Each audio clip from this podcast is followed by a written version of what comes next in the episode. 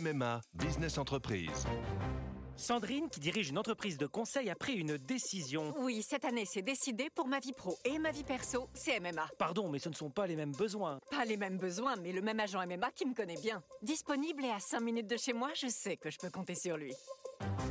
C'est décidé, c'est MMA. Voici l'éditorial du Figaro du 16 octobre 2021, écrit par Vincent Trémollet de Villers.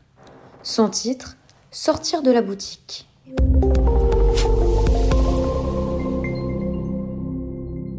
La France n'est pas une arrière-boutique. Il faudrait que les républicains comprennent enfin cette vérité première. Un grand peuple politique se moque des querelles de procédure, des batailles d'adhésion, des disputes de parrainage. Les électeurs de droite encore plus. Qui peut croire qu'ils sont hantés par les modalités d'un congrès déjà plus poussif que ceux dont les socialistes avaient le secret? Il manque la voix profonde, malicieuse et rocailleuse de Denis Tillignac pour rappeler avec talent et autorité aux prétendants du 4 décembre qu'il leur faut parler d'une seule chose, la France. Notre vieux pays a perdu ses ancrages.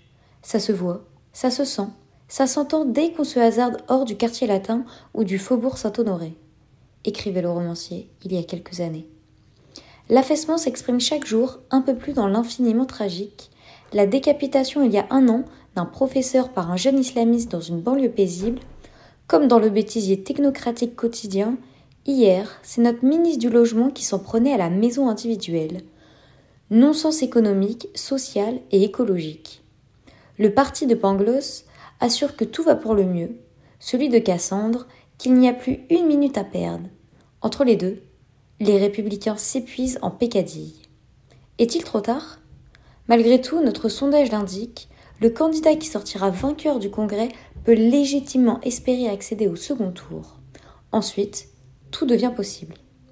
Pourtant, s'il se contente d'un catalogue de mesures, d'un nuancier de promesses, d'un lexique d'éléments de langage devenu inaudible à force d'être répété, il peut déjà abandonner toute espérance. Avant qu'un homme ou qu'une femme rencontre un peuple, il lui faut saisir le pays dans son histoire, sa géographie, sa sociologie ses ombres et ses lumières.